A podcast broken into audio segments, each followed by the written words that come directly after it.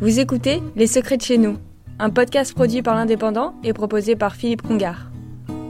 De l'or comme s'il en pleuvait, telle aurait pu être la devise du petit village de Salsigne, en pays de Cabardès, aux portes de Carcassonne.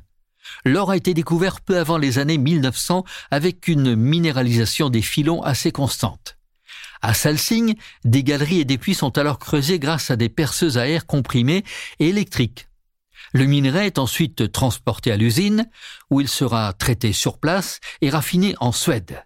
Mille ouvriers y travaillent et vivent dans de petits pavillons avec l'eau courante, l'électricité et le tout à l'égout, rare à l'époque. Les ouvriers sont russes, espagnols, italiens et français.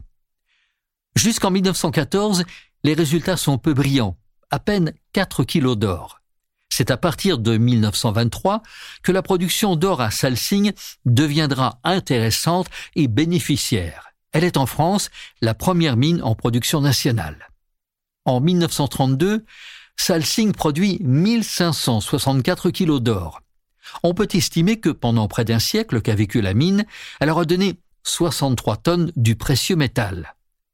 C'est en 1995 que la situation se dégrade les réserves s'épuisent, les syndicats se battent pour que l'emploi soit préservé. Les groupes miniers australiens qui possèdent la Société des mines d'or de Salsigne abandonnent définitivement le terrain en 2004. Ils laisseront derrière eux un spectacle désolant, des trous béants, des déchets et une immense pollution.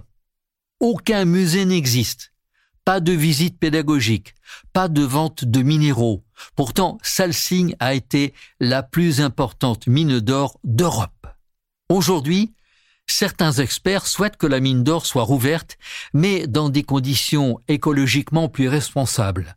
On estime que 30 à 40 tonnes d'or restent dans les sous-sols de Salsigne. Affaire à suivre.